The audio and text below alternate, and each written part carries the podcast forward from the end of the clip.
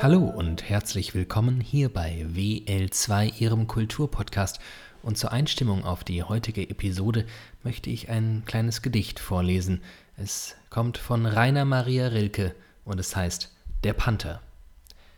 Sein Blick ist vom Vorübergehen der Stäbe so müd geworden, dass er nichts mehr hält. Ihm ist, als ob es tausend Stäbe gäbe und hinter tausend Stäben keine Welt. Der weiche Gang geschmeidig starker Schritte, der sich im allerkleinsten Kreise dreht, ist wie ein Tanz von Kraft um eine Mitte, in der betäubt ein großer Wille steht. Nur manchmal schiebt der Vorhang der Pupille sich lautlos auf, dann geht ein Bild hinein, geht durch der Glieder angespannte Stille und hört im Herzen auf zu sein. Und damit möchte ich auch meinen heutigen Gast und Co-Moderatoren begrüßen, Timen Maria Glatt. Hallo. Guten Tag. Hi du, na? Ist das lustig, dass du mit diesem Gedicht anfängst? Ja, und es kommt ja nicht von ungefähr. Ich könnte dazu jetzt schon 5000, ich könnte eine Stunde allein über dieses Gedicht reden. Was in meinem Leben passiert ist mit diesem Gedicht. Lass uns vielleicht siebeneinhalb Minuten darüber reden, denn äh, natürlich hat das einen aktuellen Anlass. Ich bin gespannt. Dieses Gedicht hängt ähm, in originaler Handschrift aufgeschrieben. Nein, ich muss, ich muss es anders sagen. Sorry, das war jetzt, das war ein Fehler. Schnitt, schneiden an dieser Stelle. Redaktion. ähm, handgeschrieben hing dieses Gedicht in einem Haus, in einem weit entfernten Land. Die Vereinigten Staaten von Amerika. Genauer gesagt in Kalifornien noch genauer gesagt in Malibu und noch genauer gesagt in einer, alten Windmühle eines alten deutschen TV-Moderatoren. Thomas Tommy Gottschalk hatte dieses Gedicht handgeschrieben, das muss man sich mal vorstellen, handgeschrieben von Rainer Maria Rilke, hing das bei dem in Malibu, ähm, bis seine äh, Bude abgebrannt ist. Nein. Und abgebrannt ist jetzt auch seine Ehe. Und das ist das Thema, was mich wirklich, das hat sehr viel in mir ausgelöst. Wow. Thea und Tommy Gottschalk sind nach 40, 41, 42, 43, die Geister scheiden sich. Naja, die Zeitungen sind ein bisschen um, zwischen 40 und 47 habe ich heute alles gelesen. 47.000 Jahre. Das war die Bildzeitung, die hat gesagt 47. Die, die übertreibt ja gerne mal. Die Ehe schon versteinert. Naja, ähm, it's over. Over and out. Darüber sollten wir heute sprechen, über vieles andere auch. Ja, und über den Panther. Und über den Panther von mir aus auch. Ja. Äh, lass uns mal ähm, starten, und zwar mit dem, womit wir immer starten. Mit unserem Bier. Äh, Timon hat zum Glück. Ach so, vielleicht müssen wir noch kurz was über den Aufnahmebedingungen sagen. Ich, ich könnte ich ja mal vorstellen, an meiner Seite David Alf. Ach, vielen Dank, Alf. hallo. Hi, hi, hallo. Alf, hallo David Alf. Hallo, hallo, Leute. Mein hey, Lieblingsspanier. Ähm, ja, wir klingen jetzt äh, auch so, wie alle anderen Podcasts klingen, nämlich Schlecht. scheiße. ähm, wir haben uns gedacht, heute mal wieder, wir machen alles neu. Wir sind so ein progressiver, flippiger, crazy Podcast. Heute nehmen wir mal beide von mir zu Hause auf. Mhm. Und wir hatten es ja schon mal, wir sitzen jetzt wieder im was ist das hier? Nordflügel, glaube ich. Im Nordflügel. Ich brauche einen Kompass. Wenn ich auf die Toilette gehe und zurück äh, zum Mikrofon möchte, brauche ich immer einen Kompass. Und, Und verläuft sich bei den reichen Leuten. Hallo? Aber ein Bier können sie nicht mehr aufmachen. Ah, Ja, ich weiß nicht, ob es an mir liegt oder vielleicht. Oh Gott, jetzt schaffen ich es über die Tafel, werde ich wieder nicht. Sehr lang, Till. Ich komme nicht an den Flaschenöffner. Ähm, ja, wir sind beide bei mir zu Hause und es ist, ähm, es halt, wie ihr hört. Ist halt brutal. Und ich hoffe mal, wir nehmen jetzt beide also mit unseren kleinen Kaki-Mikrofonen auf und ich kann nicht versprechen, dass das irgendwie hinten Und raus alles, was am Tisch passiert, hört man. Man hört alles. Heute hört man alles. Viel zu viel und viel zu wenig von dem, was man hören sollte. Deshalb werde ich versuchen, sehr deutlich zu sprechen. Das ist eine gute Idee. Das gelingt Ich habe dich heute früh im Radio gehört. Hast du es gehört? Nein, ich habe es nachträglich on demand gehört. Bist du bescheuert? Warum? Ich hätte es nicht gehört. Ich liebe dich. Ich möchte alles hören, was du Ich tust. fand mich nur so mittel. Mir ist aufgefallen, dass du einen kleinen Sprechfehler hast. Den müssen wir noch aus, au, au, Was, ich denn heute, was hatte ich denn heute für ein Spiel? Ich glaube, ich habe tagesformabhängige Sprechfehler. Ähm, du hast von irgendeinem äh, Jackson oder Jordan oder Joe oder Jones. Jones gesprochen. Und äh, das J, also das J von Jones war eher ein Jones. Jones. Also ein TSCH Owens. Journalismus. Aber Hallo, ich heiße Thiemen und ich bin Journalist. Ähm, aber das treiben wir noch aus innerhalb der nächsten eine Stunde 20 dieses Podcasts, weil wenn dieser Podcast widerlicher für etwas steht, dann natürlich für astreine Sprache. Und äh, erneut willkommen bei WL2, Ihrem Kulturpodcast. Prost. Ja. Oh Gott, wir können doch nicht mal anprosten. Der Tisch ist zu lang. ist zu weit weg. Alter, der eine Tafel hier, das ist unglaublich. Wir hätten uns vielleicht auch einfach, weißt du, wir sitzen jetzt auch an den Kopfenden. Das ist natürlich Quatsch. Mhm. Aber wir müssen die Mikros ein bisschen auseinanderhalten, das ist eh schon schwierig. Ich sehe nämlich hier einen Ausschlag von dir. Ich hab, du hast einen Ausschlag bei mir. ja, im Gesicht habe ich den. Ja, das ist auch riesig. wenn ich dich sehe. Äh, zurück zum Panther. Ich, ich, hab, ich bin on fire, was den Panther angeht. Äh, falls es jemand noch nicht gemerkt hat, ich habe gewisse Passionen für Gedichte. Also ziemlich ekelhafte eigentlich. Fetisch, wenn man so möchte. Ja. Und der Panther ist ein Gedicht. Deswegen ist es hier so feucht auf einmal. ja, der Panther ist ein Gedicht, das mich, das in meinem Leben immer wieder auftaucht. Er verfolgt dich wie ein Panther. Die erste Berührung zum Panther hatte ich in einer Dokumentation über Oliver Kahn. Da hat sich der findige Redakteur, der die Dokumentation, Dokumentation veranlasst und betreut hat, ausgedacht, er lässt Oliver Kahn ein Gedicht lesen und dann interpretieren. Und er hat ihm den Panther gegeben. Das ist klug. Denn der Panther passt ja total gut Ja. zu dem Typus. Mega gut. Und das war auch noch zu seiner Zeit, also so wirklich am, am ne, Frau getrennt, als Olli Kahn seine schwierige Zeit hatte. Und er liest dieses Gedicht vor und wird gefragt, ja, und Herr Kahn, wie interpretieren Sie das jetzt? Und ich habe selten leerere Augen gesehen. er hat am Schluss, also ich muss sagen, ich weiß nicht, ob da geschnitten wurde und ihm geholfen, aber er hat am Schluss so halbwegs die Kurve hingekriegt, dass man das okay war, was er gesagt hat. Aber diese Ein Oliver Kahn interpretiert dieses ein Panther, das ist ein Tier, eine Raubkatze, wie ein Torwart fängt er den Ball. Die Stäbe sind die Pfosten und die Latte. Und ein Tor ist auch begrenzt im Strafraum. Also hat er das am Schluss ganz gut interpretiert, aber dieser, also es ist ein, ein göttlicher Moment der Fernsehgeschichte. Oliver Kahn ihn liest, Liest und interpretiert. interpretiert der Panther von Rainer Maria Rilke. Gibt es bestimmt bei YouTube. Das hätte sich Rainer Maria Rilke auch niemals erhofft. Heißt der Rilke oder Rilke? Rilke. Rilke. Also, Wie Silke, nur mit R. genau, spricht eigentlich nichts dafür, ihn Rilke zu nennen. Außer man kommt aus NRW. Die sagen Rilke. ja auch, was sagen die noch? Ach was, was Recklinghausen. Die können eh nicht Äh, reden. das war die erste Panther-Geschichte. Die zweite Panther-Geschichte ist, äh, dass äh, der, der, der Panther gerade en vogue ist wie nie zuvor, denn Annenmai Kantereit, das Ja. ist die Band vom Sohn von Reinhard May, Reinhard May Kantereit. Wow. Es gibt eine Person in meinem näheren Umfeld, die das ständig sagt, deshalb ist es im Kopf. Ich dachte schon, du hättest den Tweet irgendwann vor äh, fünf Wochen verfasst. Er hätte nur einen Like bekommen, dann hättest du ihn gelöscht und seitdem schwebt er dir vor Ohren. Der hätte nicht mal ein Like bekommen. Reinhard May Kantereit. Annenmai Kantereit. Äh, genau, die haben ein, ein neues Lied gemacht. Und äh, da, da zitieren sie den, den Panther. Und ich glaube, niemand weiß es. Wow. Mein Blick ist vom Vorübergehen der Städte, singen die, Mhm. weil die immer auf Tour sind.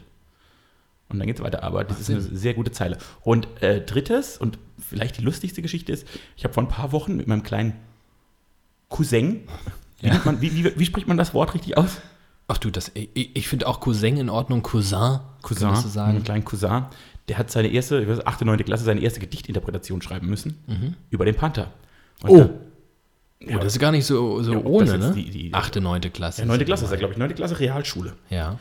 Hat das äh, schreiben müssen und war natürlich, also sowas von überfordert, wie Oliver Kahn.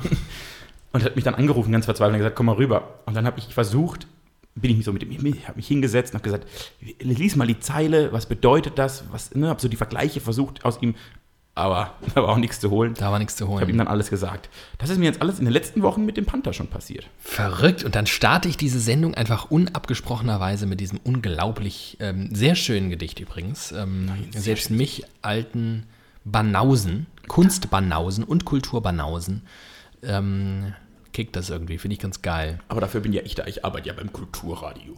So ist es. Ähm, und sonst so? Ja, können wir noch kurz über Tommy? Der tut mir echt auch ein bisschen. Ach Gott, oh Gott, oh Gott. Also ja, wir können da wirklich. tut. Oder tut mir Thea leid? Ich glaube, ich glaube ja ehrlich gesagt, wenn du nach, lass es uns mal bei 44 Jahren terminieren, einfach, ich weiß nicht, goldene Mitte. Ja. 44 Jahre Ehe. Ich glaube, wenn du nach dieser Zeit gemeinsam, im besten Fall gemeinsam, den Entschluss triffst, dass das jetzt vorbei ist, dann ist das vielleicht, ist das, ich weiß nicht, dann klingt das irgendwie komischerweise versöhnlicher, als wenn jemand nach zwölf Jahren eine Ehe beendet. Weil ich denke, ihr hattet wahrscheinlich gute Jahre, viele gute Jahre, weil sonst hättet ihr das ja nicht so lange. Es ist ja unerträglich sonst. Ja Aber so trotzdem festgestellt, nee, wir könnten uns jetzt irgendwie aufs Altersteil noch miteinander irgendwie, ach nö, akkommodieren. Aber why? Let's enjoy the life, YOLO. Und dann, ich weiß nicht, irgendwie, ich fand es schockierend auf eine Art.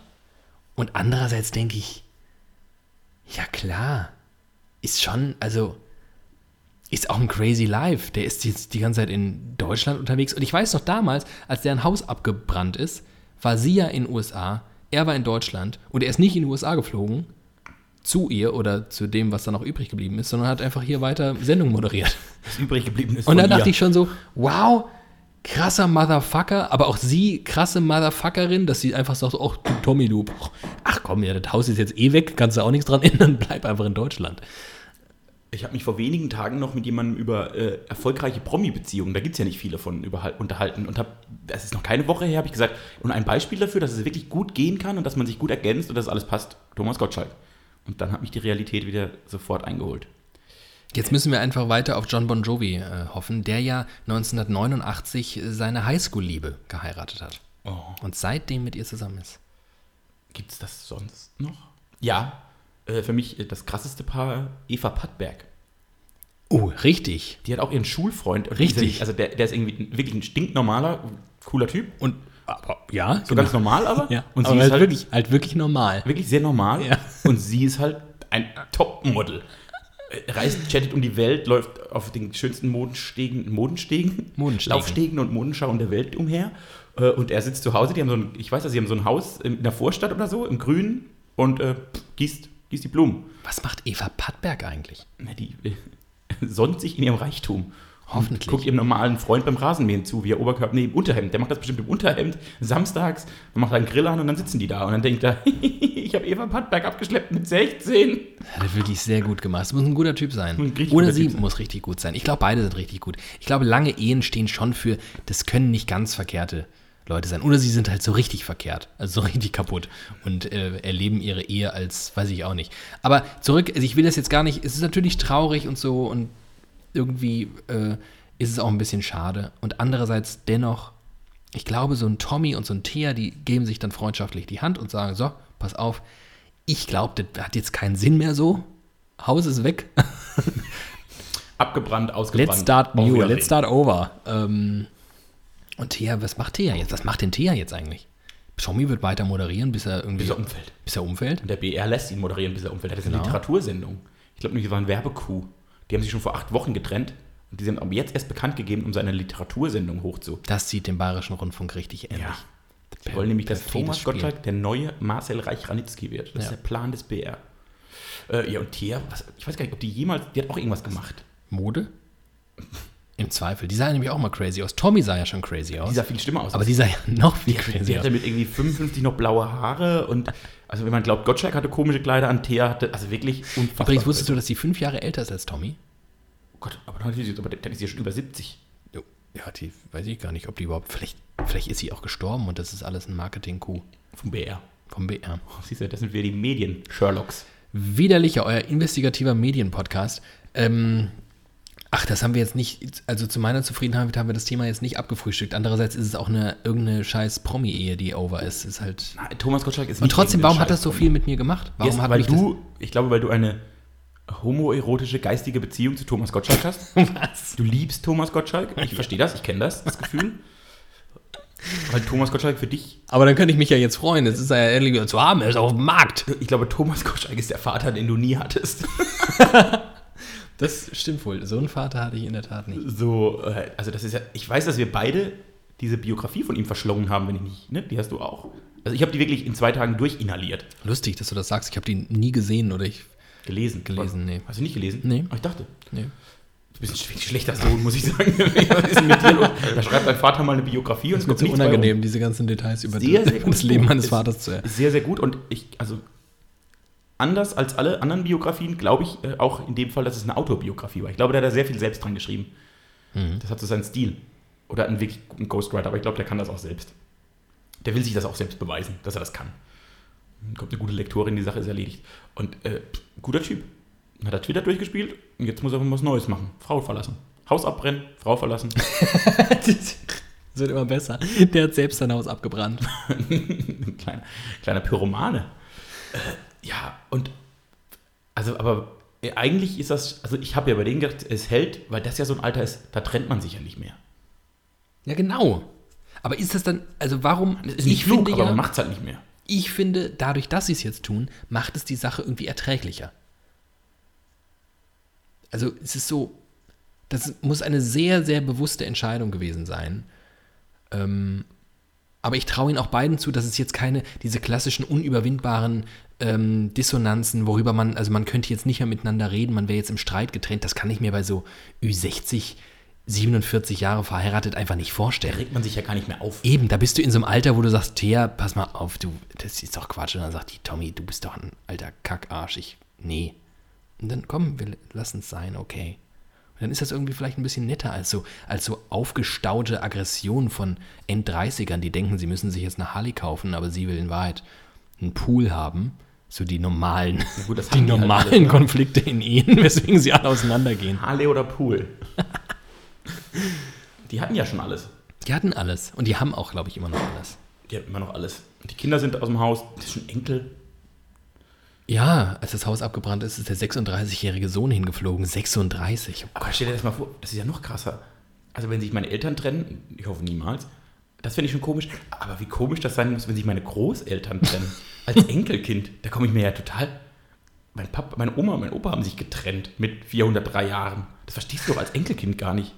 Nee, Das ist ja noch unrealistischer, wie dass sich die Eltern das stimmt. Boah. Aber vielleicht nicht so schmerzhaft. Im besten Fall. im besten Fall. Ja, aber ich glaube. Ja. Haben wir jetzt das Thema genug Ich abgeschlossen? glaube, das Thema haben wir abgehakt. Das ist, äh, ja, nachdem wir es ja jetzt auch irgendwie. Das muss auch reichen. Und das muss reichen. Ja. So. Äh, wie sehr soll ich die Zuhörer an unserem Privatleben teilhaben lassen? Sehr. So, wir waren am Samstagabend Tapas essen. Ja. Und seither, ich habe da oft drüber nachgedacht, habe ich einen neuen Freundeskreis in meinem Kopf gezogen, so mit so einem Zirkel. Tapas-Freunde. Tapas, Freunde. Also ich möchte die, die, die, wie nennt man das? Nomenklatur Ja. des Tapa-Freundes in die Welt hinaus, Tapas-Freundes in die Welt hinaus brusten. Ohne zu, genau zu wissen, worauf du hinaus willst, ähm, möchte ich jetzt schon übersetzen. Ist auch ganz geil. Ich weiß zwar nicht, was du sagen möchtest, aber ich möchte es jetzt schon übersetzen. Ähm, ist es, meinst du damit, du möchtest so einen Kriterienkatalog eigentlich eröffnen, woran jetzt auch unsere Hörerschaft, weil wir sind ja nicht nur ein Kulturpodcast, sondern auch ein Service-Podcast, allem. wo, woran, wo, womit ihr mit diesem Kriterienpodcast, äh, mit diesem Kriterienkatalog, widerlich euer Kriterienpodcast, ähm, ihre Freunde durchgehen können, analysieren kann und, und, und, und einordnen können. Und Tapas-Freunde, sind die besonders gut? Also, jetzt lasse ich dich reden.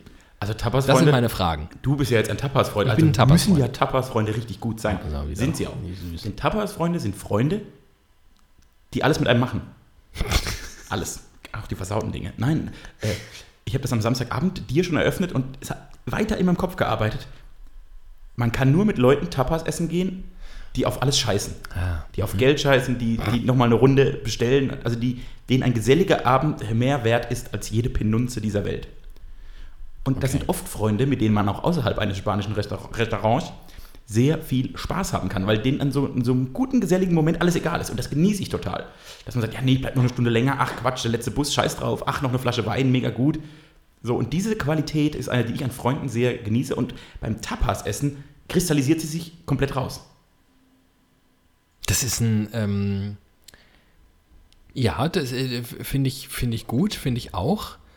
Ähm, es könnte jetzt bei mir auch in anderen Situationen sich eigentlich niederschlagen. Man könnte auch einfach was trinken gehen, aber gehst du eigentlich was trinken? Bist du ein was trinken Geher? Also jetzt mal abgesehen von irgendwie in Plittersdorf sich komplett aus dem Leben zu schießen, sondern so was trinken gehen. Einfach mal abends Außer, außer nach mit Feierabend mir. Sagen, oh, komm noch ein Bier. ja, oder zwei oder drei. Oder dann, und das meine ich ja, oder dann auch vielleicht fünf, sechs und aus Versehen. Weiß ich nicht, bin ich das? Ja, du machst das schon mit mir, aber das liegt daran, dass ich genau dieser Typ Ja, und ich bin ein. Tapas-Freund, ich mache Und alles ich mit. merke, du, du isst immer nur Tapas. Wir sitzen sitzen an so einer in so einem Theke und du trinkst 200 Bier und ich esse, ach ja, nochmal eine Krebsschere bitte. Weil, weil ich gehe ja so trinken und daran, ich merke, also ich glaube, ich glaube, ich kann das, kann auch meine, meine Freundesliste quasi so einordnen. Und ehrlicherweise, meine besten Freunde sind eigentlich alle, mit denen kann ich halt trinken gehen. So. Ähm, und das ist eigentlich mein Kriterienkatalog. Gehen die Leute auch mal spontan was trinken? Sagen die dann unter der Woche, mm, nee, also, mm, mm, sagt der, der jetzt die ganze Zeit unter der Woche nichts mehr macht, aber auch zugegebenermaßen, weil ich eine Frühsendung äh, zu bestreiten habe. Das ist noch ein bisschen anderer Lifestyle, aber nichtsdestotrotz ähm, spontan in der Lage sein, was trinken zu gehen, ähm, auch mal zwei, drei und mal über den Durst und auch mal länger wegbleiben und vielleicht nur vier Stunden schlafen. Das ist ein sehr guter Charakterzug, wie ich finde. Das kann ich schon, glaube ich. Habe ich schon. Das, ja, das kannst du schon. bewiesen. Aber ich, Ja, aber ich will ja nochmal, also ich will ja nochmal Tapas, setzt eins was unterscheidet drauf, Tapas jetzt von dieser Logik? setzt ja noch eins drauf, weil es ja noch um Essen geht. Also was ja noch teurer ist und noch, also da muss man ja noch viel mehr, ne? wenn wir Bier trinken, trinken wir zwölf Runden, aber jeder hat sein Bier. Beim Tapas muss man aber auch das Essen teilen. Und Essen teilen ist ja allgemein ein sehr schwieriges. Also das habe ich ja, ich hasse ja eigentlich Essen zu teilen.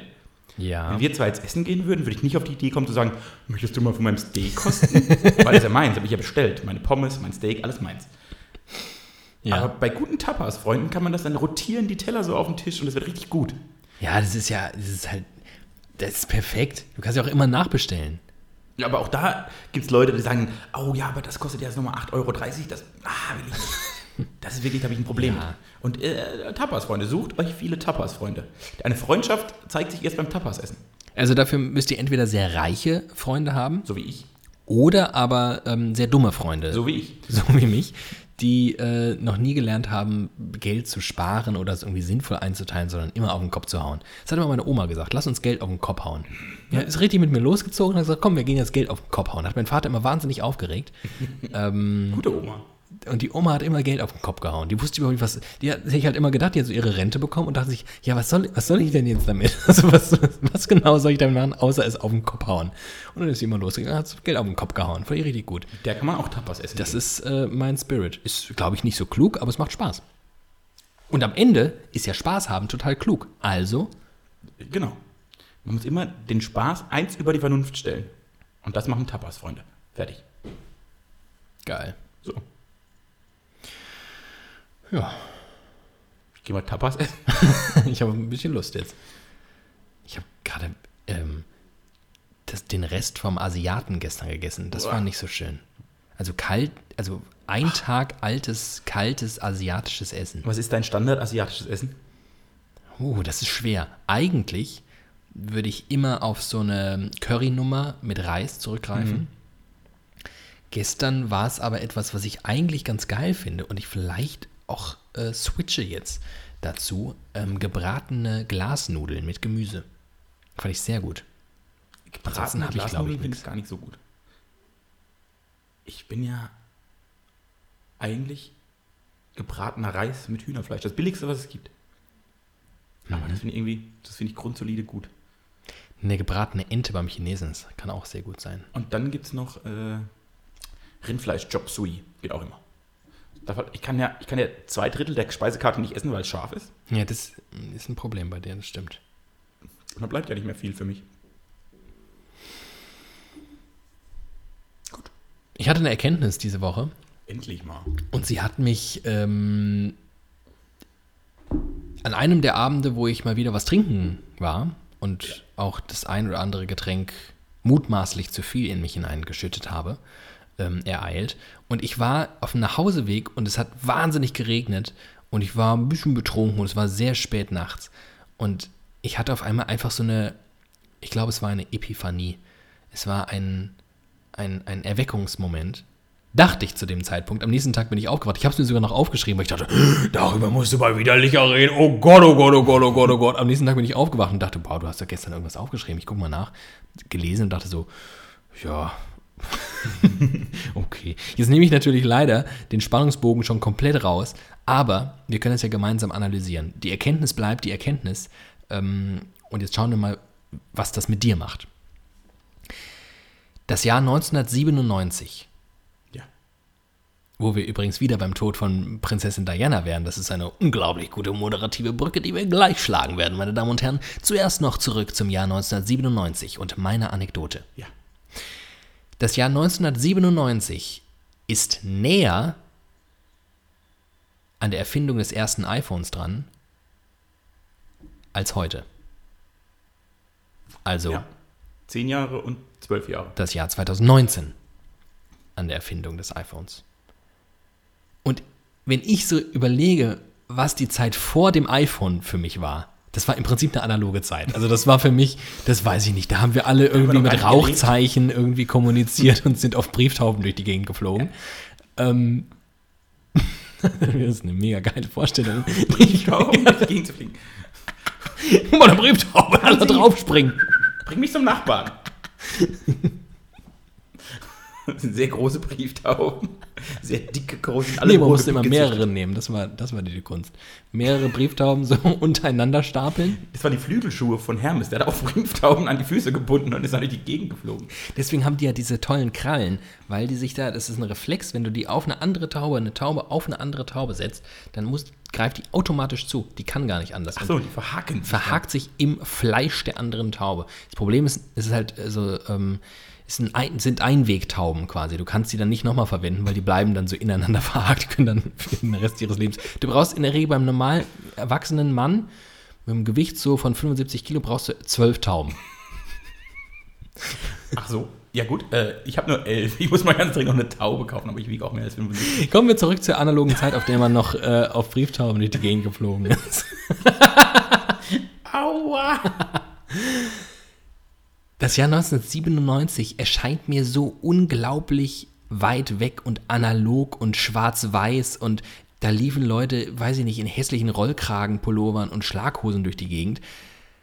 Und trotzdem ist dieses Jahr näher am supermodernen iPhone als das Jahr 2019. Und es fühlt sich so an, ich meine, das iPhone hat alles revolutioniert und ja, es gab schon ein paar Generationen, aber trotzdem ist die ganze Nummer Smartphone, und damit meine ich wirklich so Smartphone, ja noch total jung. Stellt sich raus, ist gar nicht jung, ist fucking zwölf Jahre alt. Mhm. Geht schon auf die weiterführende Schule.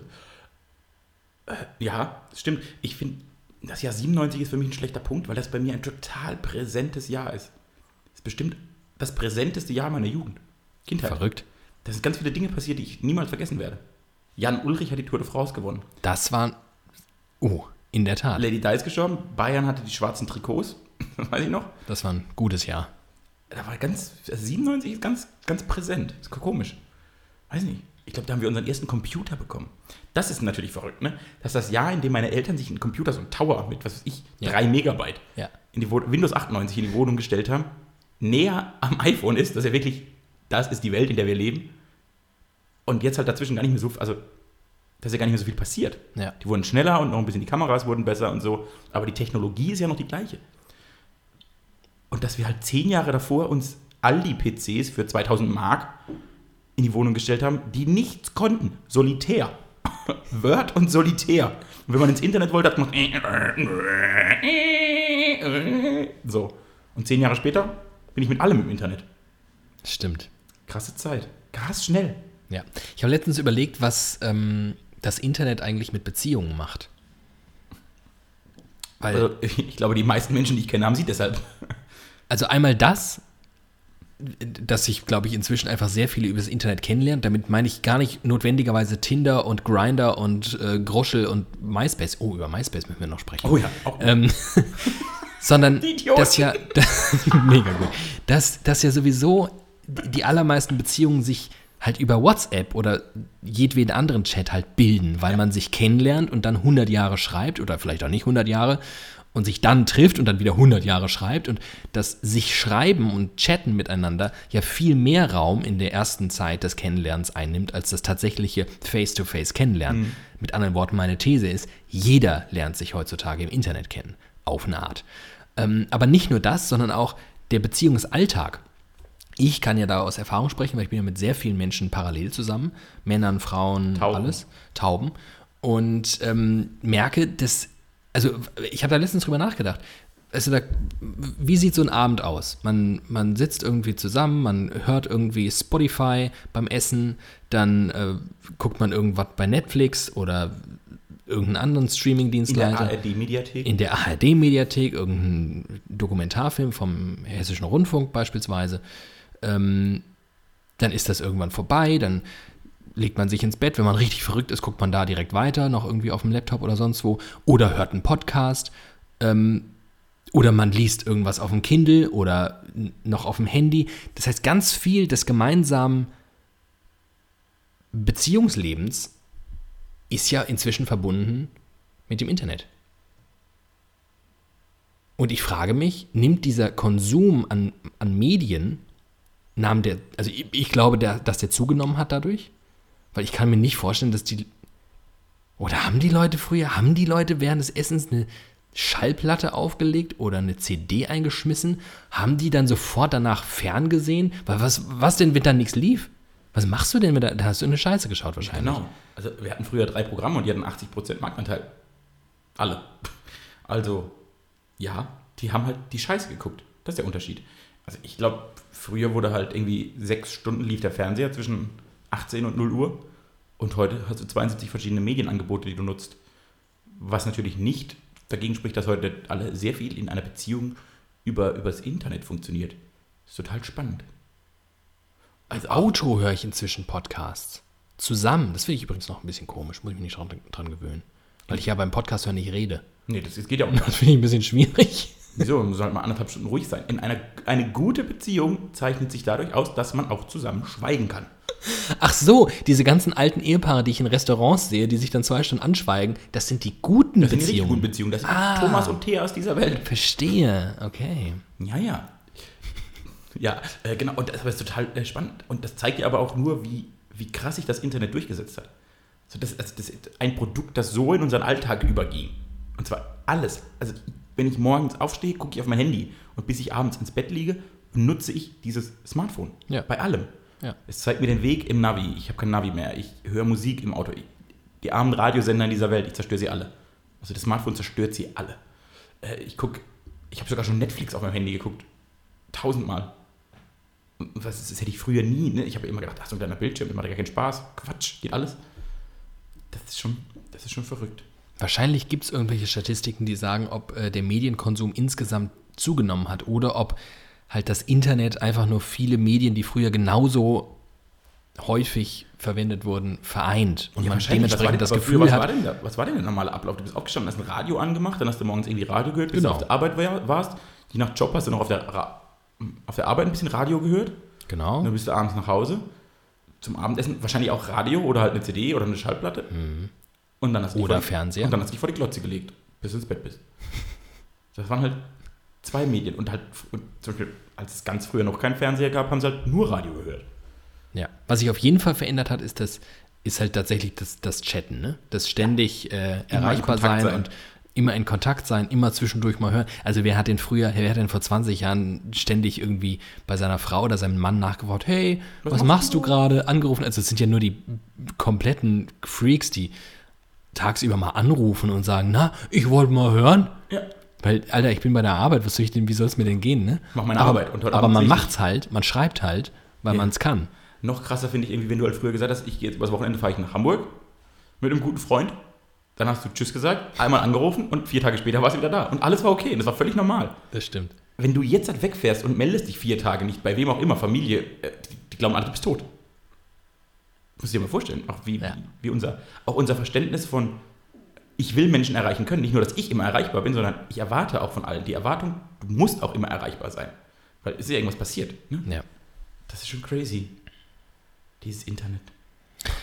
Dieses Internet. Wow. Wow. Bleiben wir im Jahr 1997 beim Tod von Lady Di. Gerne.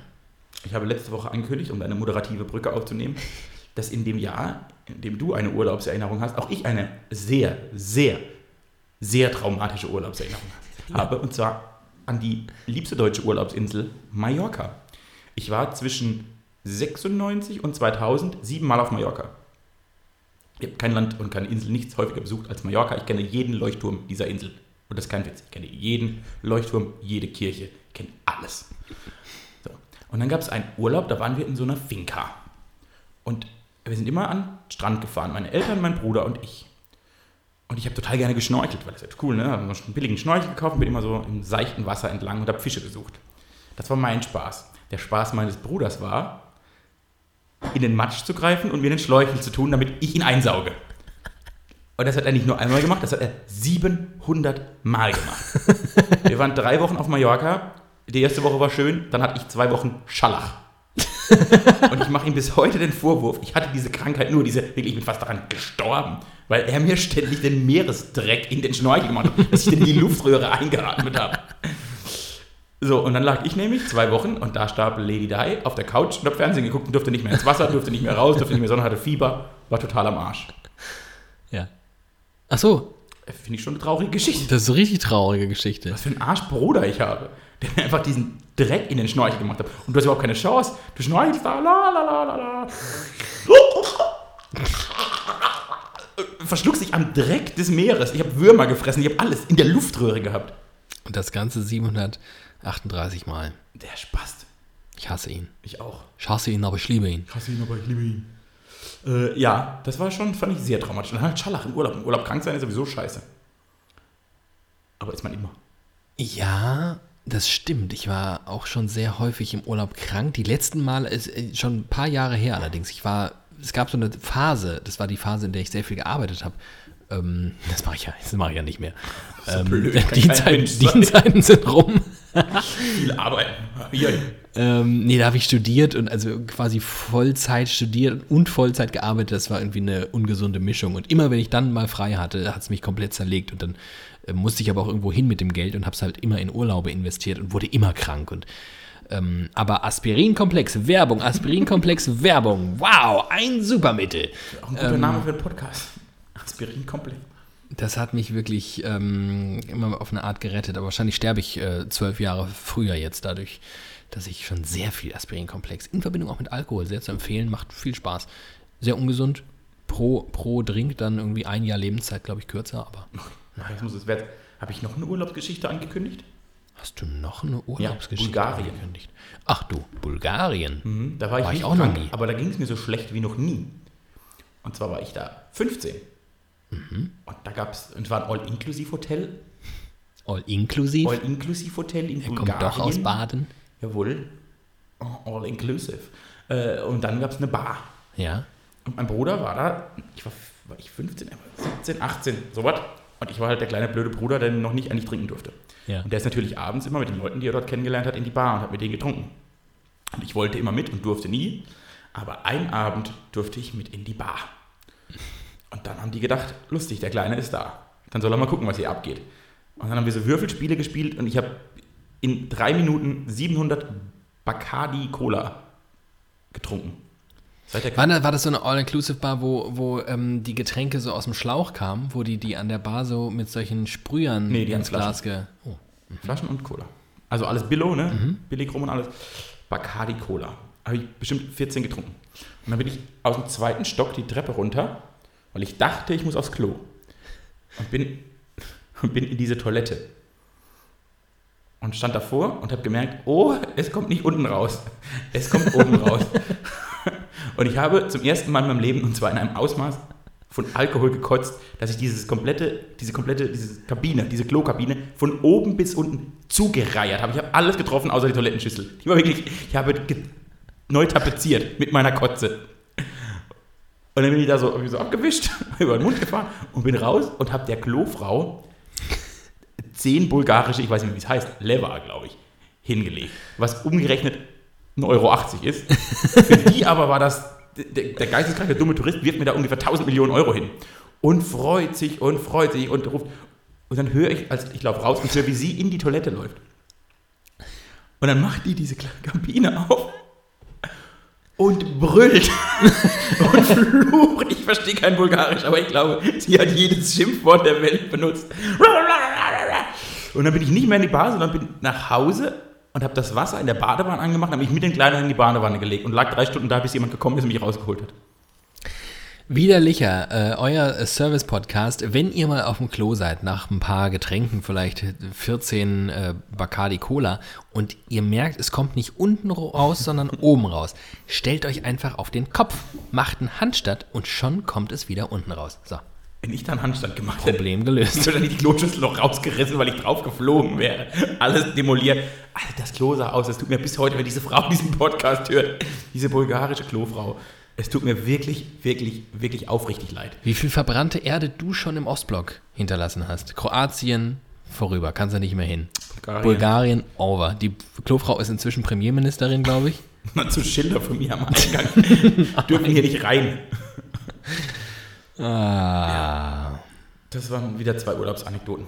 Sehr schöne Urlaubsanekdoten. Vielen Dank dafür. Nächste Woche bin ich wieder dran. Ich habe jetzt ad hoc habe ich eine Kotzgeschichte aus dem Urlaub. Wahrscheinlich. Hat jeder.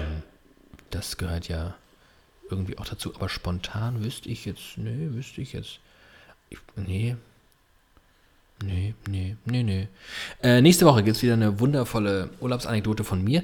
Bis dahin ähm, sollten wir über was anderes sprechen. Hast du noch was auf dem Herzen? Nee, ich bin richtig kaputt heute, aber das will ich Oh. nicht jede Woche sagen. Nee, das dürfen wir nicht sagen. Ich bin richtig gut drauf. Das ist super. Richtig gut drauf. Man merkt es nicht so, aber ich glaub's dir. Hallo. Du lieferst gar nicht. Was soll das denn heißen? Wir sind Beef hier mal, vielleicht kommen wir dann ins Rollen. Du bist ein richtiges Schwein. Ja, das war's mit der Tapas-Freundschaft, das sage ich dir. Und das war's mit dieser Folge wieder Licher. Ähm, Und mit allen anderen, die jemals aufgezeichnet werden sollten.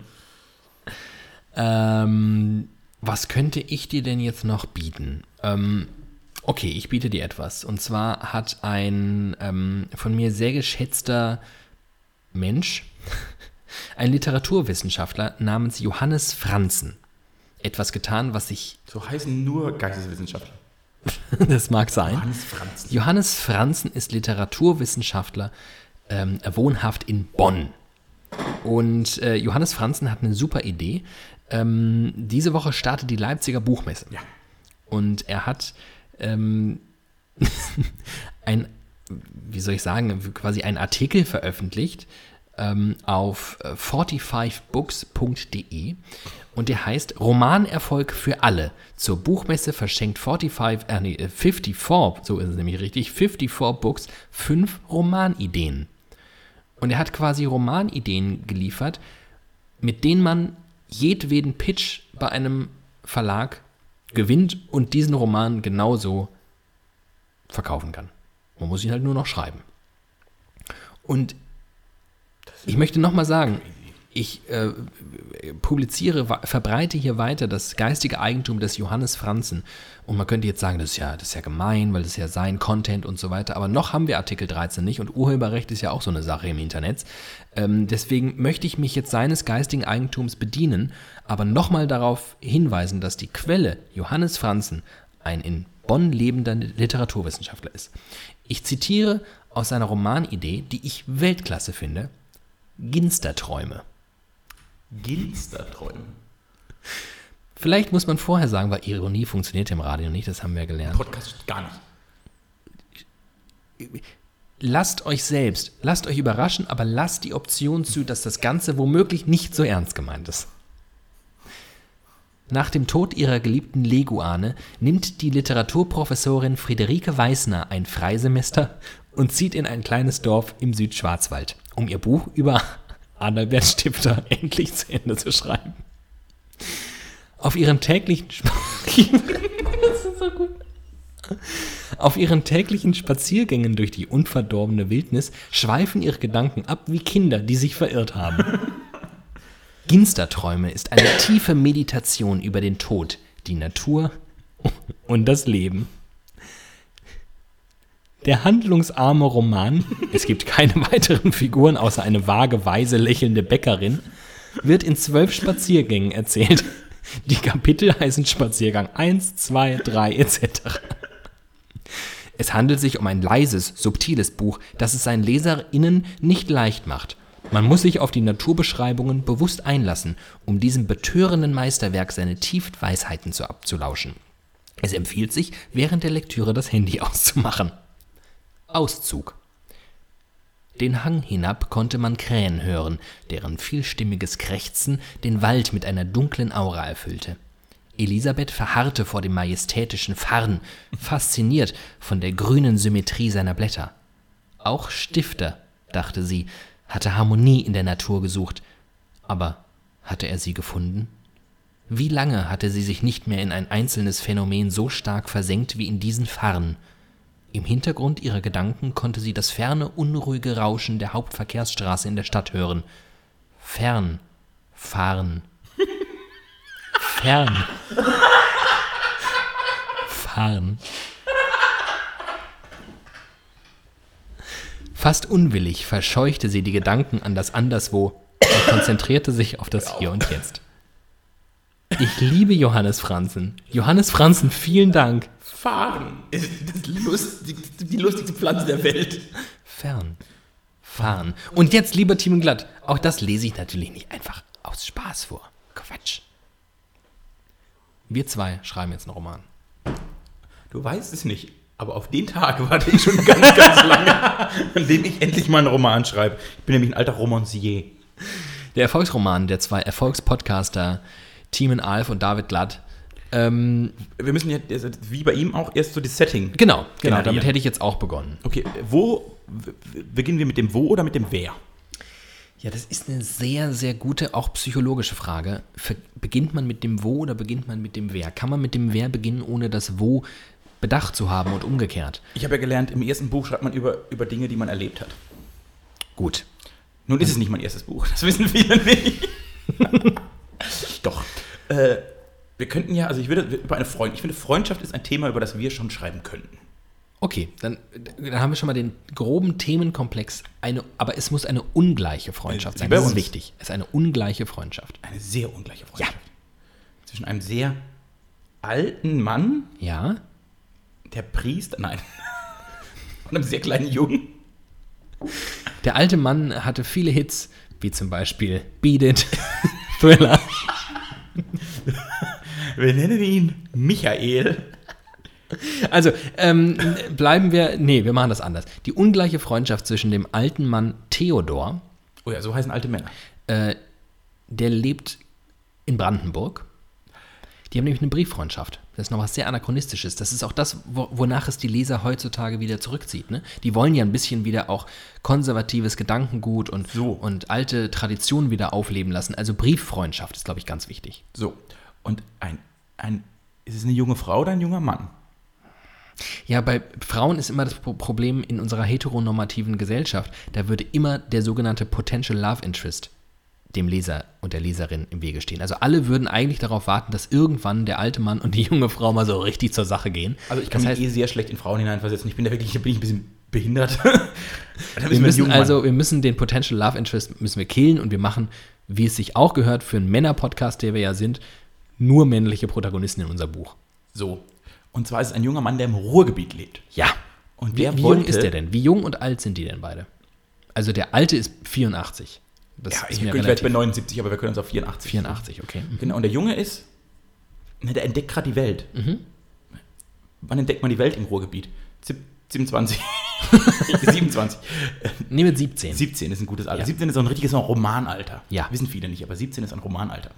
Und zwar hat er gedacht, er möchte aus seiner Welt ausbrechen. Er sieht immer nur Türme und, wie heißt das, diese Kohle, Zechen, Die Zechen. Zechentürme und Ja. so.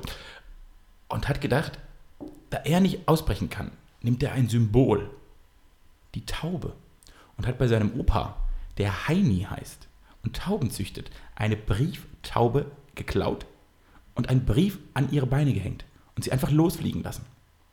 Und diese Taube kam beim Theodor an. Ja. Jetzt weiß man natürlich eigentlich, das muss man am Anfang natürlich klar machen, weil auch in Fiktion muss ja eine gewisse Logik sein. Tauben fliegen ja eigentlich in ihren eigenen Schlag, aber ein großer Sturm kam auf und die Taube kam einfach nicht gegen den Sturm an und wurde nach Brandenburg geweht. Ja.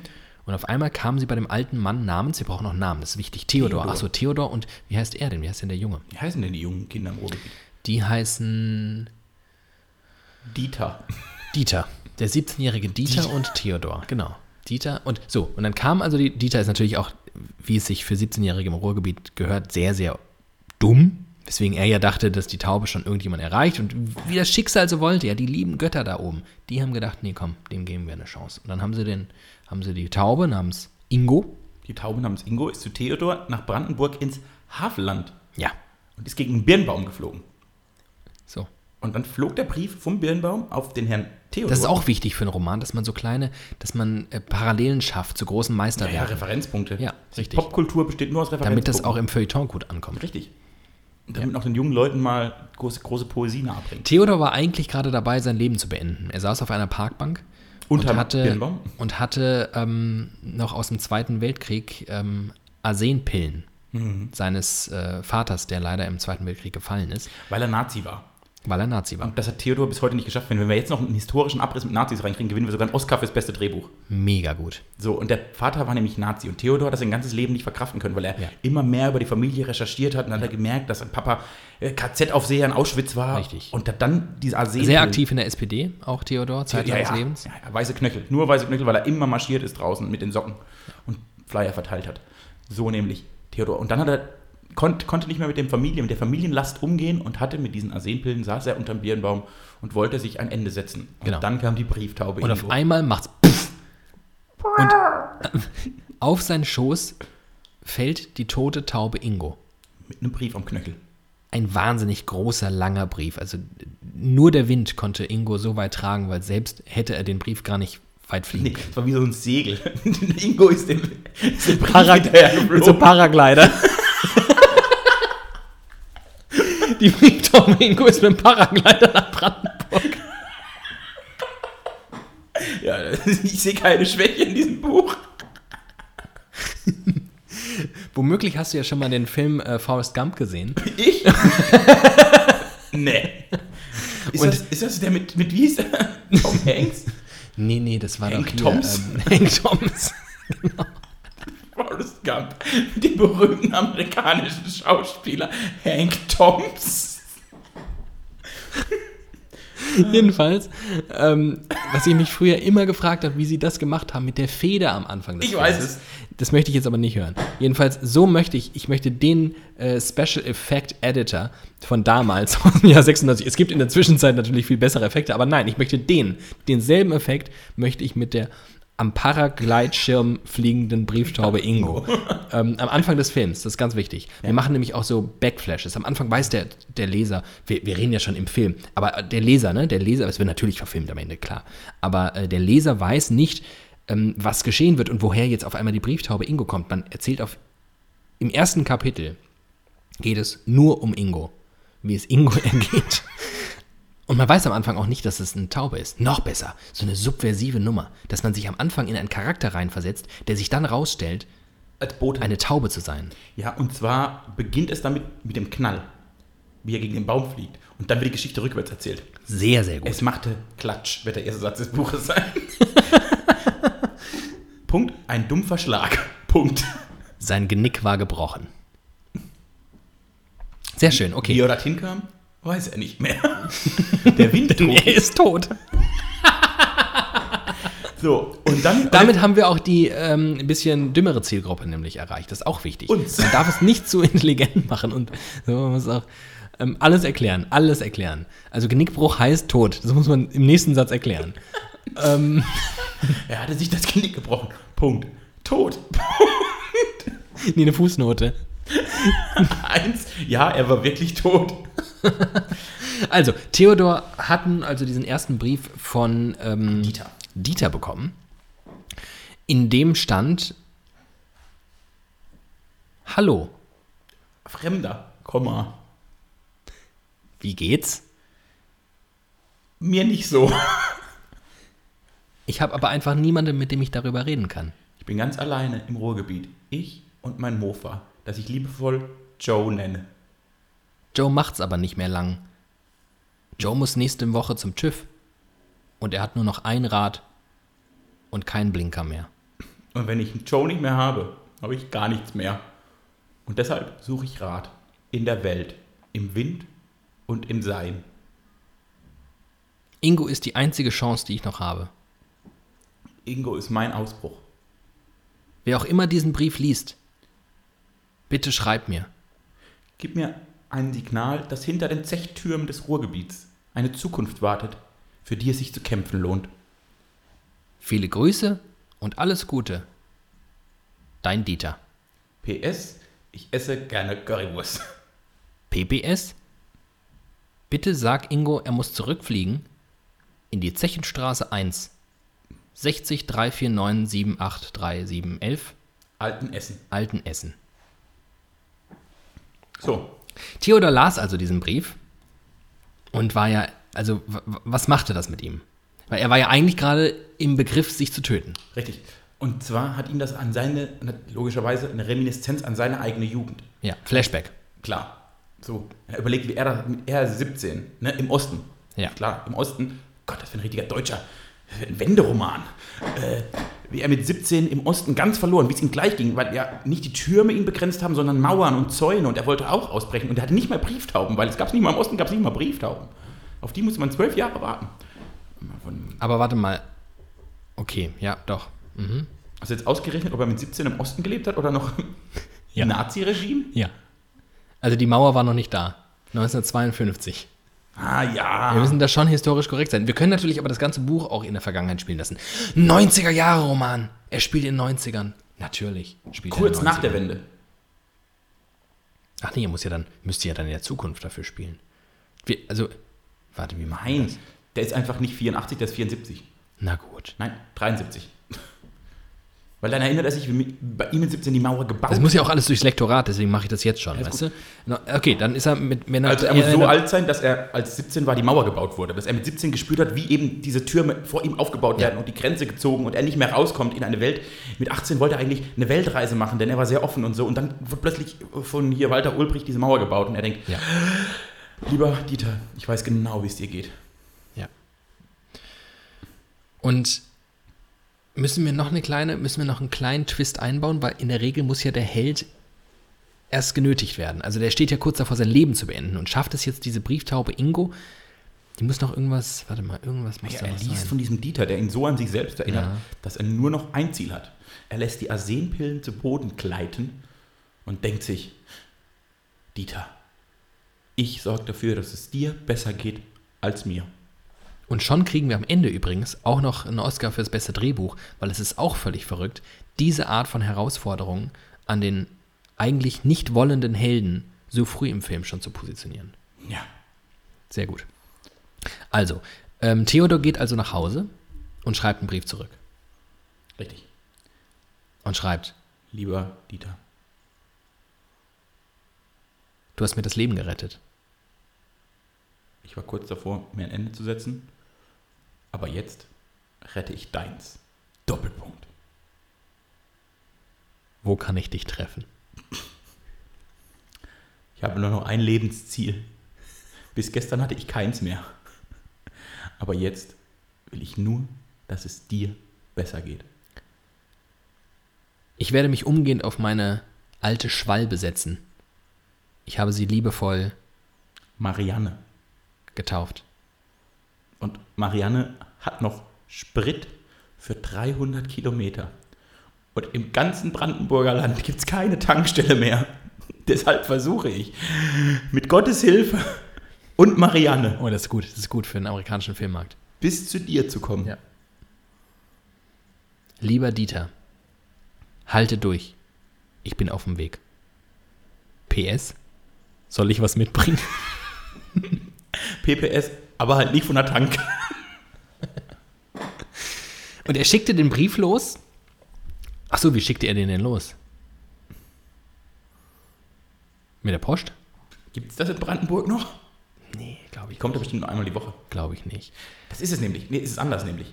Er schreibt den Brief und merkt dann, scheiße, hier wird der Postkasten nur einmal die Woche geleert. Und Ingo ist tot. Und Ingo ist tot und es hilft nichts, ich muss zu ihm fahren. So, er, er dachte erst, er kann den Brief lösen, merkt aber dann, Ah, dauert, gut, dauert ja. zu lange. Sehr gut. So, er, Ja. ne, er, er schreibt den Brief und dann arbeitet Er wollte das, so weit gar nicht gehen erst. dann arbeitet das in ihm Ja. und dann fällt ihm ein, nee, es geht nicht. Und dann geht er in seine alte Scheune und sieht, da steht noch Marianne, meine Schwalbe. Mehr habe ich nicht. Und mit diesen 300 Kilometern Sehr Sprit ich Dramatische jetzt, Musik im Hintergrund. ja. Und Ganz dann beginnt sein Roadtrip. Und am Ende, aber warte mal, aber warte mal, schaffen wir es vielleicht, ähm, die, den dialogischen Part dieses Films. Okay, wir machen einen Film. Wir machen einen Film. Komm, wir machen aber direkt Wir haben nichts anderes gelernt.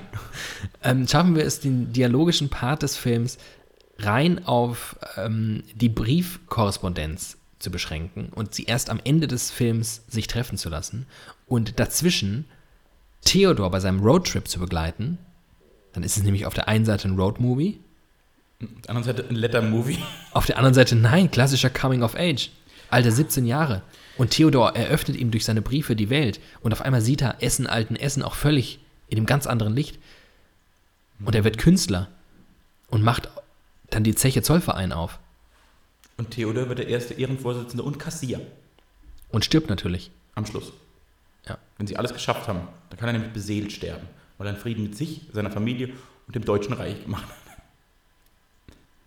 Das ist ein Erfolgsroman. So. Gehe davon aus, wir haben jetzt keinen Hörer mehr. Also wer das noch hört, ist entweder eingeschlafen, Geisteskrank? geisteskrank oder klassischer widerlicher Hörer. Klassischer, ein klassischer Widerlicher. Falls ihr Interesse an diesem Roman habt, wir werden einen Kickstarter starten. Wir brauchen 50.000 Euro, um einen Erstling zum Produzieren. Ja. Spendet uns. Also ich würde, ich, Also ich würde es mal so sagen. Ich habe Filmwissenschaften studiert. Ich habe schon schlechtere deutsche Filme gesehen. das stimmt wohl. Oh, das hat mir gut gefallen. freut Also ich würde reingehen ins Kino. Und auch, ich würde auch das Buch lesen. Ich möchte, Kann ich mal ganz- ganz aber nur wenn bescheiden Hank. Toms die Hauptrolle spielt. Ich würde mein eigenes Buch, würde ich, würde ich lesen, solange Hank Toms die, die Hauptrolle spielt. Zum Schluss, wir haben ein Thema angekündigt, das wir noch gar nicht behandelt haben. Ach was. Was mir noch im Kopf rum, umherschwirrt, wie eine Brieftaube. Oh Jemini. MySpace. Ach Gott. Ja, ähm, heute hat mich, hat mich und dich und die halbe Welt die Nachricht erreicht, dass MySpace aus Versehen alle seine Daten gelöscht hat. Alle Daten vor 2016. Super. Und nach 2016 hat ja keiner mehr MySpace benutzt. Also MySpace hat einfach alle Daten, alle Songs, die Künstler, die äh, Arctic Monkeys wurden durch MySpace berühmt. Alles gone with the wind. Ein unvorstellbarer Akt. Also wie man, also die Vorstellung, dass das überhaupt geht. Und andererseits, dass es geht, dass, also, dass es geht und dass es passieren kann, sehen wir jetzt, was das für uns auch bedeuten kann. Und dann habe ich mich heute gefragt, bedeutet das eigentlich was? Wenn jetzt Facebook weg wäre und alles, was du jemals auf Facebook gemacht hast, bedeutet das was? Ja. Ich glaube, es kommt darauf an, wie man Facebook benutzt hat die letzten Jahre. Aber ich habe da jetzt zum Beispiel immer meinen Kalender hochgeladen und so. Den Adventskalender. Ja. Und das wäre. Nicht den privaten Kalender. Den privaten Kalender. Hallo. Heute gehe ich zum Zahnarzt. Reminder. Just for me. Alles auf nur für ich, äh, nur ich gestellt. Äh, nee, meinen Adventskalender zum Beispiel. Und da, den lese ich manchmal noch so nach. Und wenn der jetzt einfach weg wäre, finde ich das schade. Aber du hast ihn doch noch zu Hause. Ja, aber das ist anders. Da lese ich auch die Kommentare dazu und so, das, das finde ich schon. Äh, jetzt bei MySpace interessiert es, glaube ich, wirklich kein Schwein. Das ist einfach nur witzig. Was ich mich gefragt habe, ist, wie lustig muss, oder wie traurig auch, aber für Außenstehende lustig muss es in dem Büro sein, in dem die Pressemitteilung geschrieben wurde. Da kommt der Chef rein und sagt, so Herr Müller, wir haben ein Problem, wir müssen jetzt mal die Welt informieren. Wir haben alles gelöscht. Schreiben Sie was Kluges. Du und dann bist- sitzt da so ein armer Hiwi und muss die Pressemitteilung schreiben, dass MySpace alle Daten gelöscht hat. Du bist die Firma MySpace. Es lief die letzten Jahre eh jetzt nicht so gut für dich. Du hattest irgendwie einen coolen Run, so zwischen 2006 und vielleicht 2008 noch. Und dann kam dummerweise irgendwie Facebook und wurde groß. Und naja, der Rest ist Geschichte. Und irgendwie, du bist doch da, keiner weiß so recht, warum du überhaupt da bist. Es gibt keinen richtigen Grund. Ähm, Der einzige Grund, warum MySpace noch existiert, war Tom. Tom, der Freunde immer jedem geschrieben hat. Und man ist so gut befreundet mit Tom, stimmt. Ich weiß noch genau, wie Toms Profilfoto aussah. Der Der stand vor so einem Whiteboard irgendwie. Ähm, Ganz billo. und dann machst du irgendwie im Jahr 2019 aus irgendwelchen Gründen so eine Server-Migration und sagst, nee, wir brauchen irgendwie neue, wir, wir schmeißen jetzt alles von einem auf einen anderen Server. Auch dass die, die haben ja anscheinend keine Backups oder keine, keine funktionierenden. Und dann, und dann hast du irgendeinen windigen IT-Dienstleister, der deine Daten darüber juckeln soll und auf einmal ist alles weg. Was für ein, wie strange. Wahnsinn. Aber auch egal, einfach komplett egal. also ich bin ja ist ja fast froh. Ich habe die ganze Zeit nämlich immer noch gedacht, alter Fuck, ich habe ja noch ein MySpace-Profil. Original, mein erster Gedanke heute. Gott sei Dank ist das gelöscht. Ja. Aber ich habe festgestellt, es gibt äh, irgendein komisches, komisches Netzwerk, was einfach alle ähm, Profile abcrawlt und mein MySpace, mein ehemaliges MySpace-Profil, ist eins zu eins auf einer anderen Plattform, ähm, deren Namen ich nicht weiß, ähm, wo, die haben einfach MySpace kopiert und auch tatsächlich alle Daten kopiert. Das heißt, es ist immer noch zu finden, mein MySpace-Profil. Wer das findet ähm, und sich diese Mühe machen möchte, es sind ein paar nicht, also durchaus auch peinliche ähm, Momente dabei. Von daher ist das jetzt mein Tease. Wer sich die Mühe machen kann, kann das nochmal herausfinden, weil mich würde es auch wieder interessieren. Kann mir mal einen Link schicken. Ähm, irgendwo da draußen juckelt noch mein MySpace-Profil rum. Ich weiß noch, dass ich unter, ähm, was sind deine Lieblingsserien geschrieben habe, Simpsons und Malcolm äh, mittendrin. Finde ich auch immer noch, finde ich auch immer noch gut. Hinter beidem kann man noch stehen. Hinter beidem stehe ich, hinter dem anderen nicht. Oh, Hinter dir stehe ich immer. was Schöneres kannst du heute nicht mehr sagen. Und hinter diesem Podcast. Es ist, als ob es tausend Stäbe gäbe und hinter tausend Stäben keine Welt. Und damit verabschieden wir uns. Ähm, schön, dass ihr zugehört habt. Ich hoffe, die Audioqualität war ähm, okay. Man muss auch mal Im besten Fall okay. Auch mal eine 3 bis 4 kann man genießen. Und äh, wir hören uns nächste Woche wieder. Wir wünschen euch eine richtig schöne Woche. Genießt das Wetter, denn jetzt kommt der Frühling. Oh, der Frühling ist so richtig on the way. Ähm, morgen Abend ist offizieller Frühlingsbeginn. Und, Und- übermorgen, nein, also es ist ja jetzt Mittwoch, Ja. also am 21. Ja. Da ist offizieller Frühlingsbeginn. Meinst Äh. du das? Am 21. März ist offizieller Nee, Frühlingsbeginn. am 20. Und oder? am 21. März. Am weiß ich 21. März ist Welttag der Poesie. Ach, ist das schön. Und somit beenden wir den Podcast, wie wir ihn begonnen haben. Poetisch. Adieu, liebe Kinder. Bald kommt der Winter. Doch jetzt ist erstmal warm. Darum habt keine Scham und geht hinaus in diese Welt und tut, was euch gefällt. Bis bald.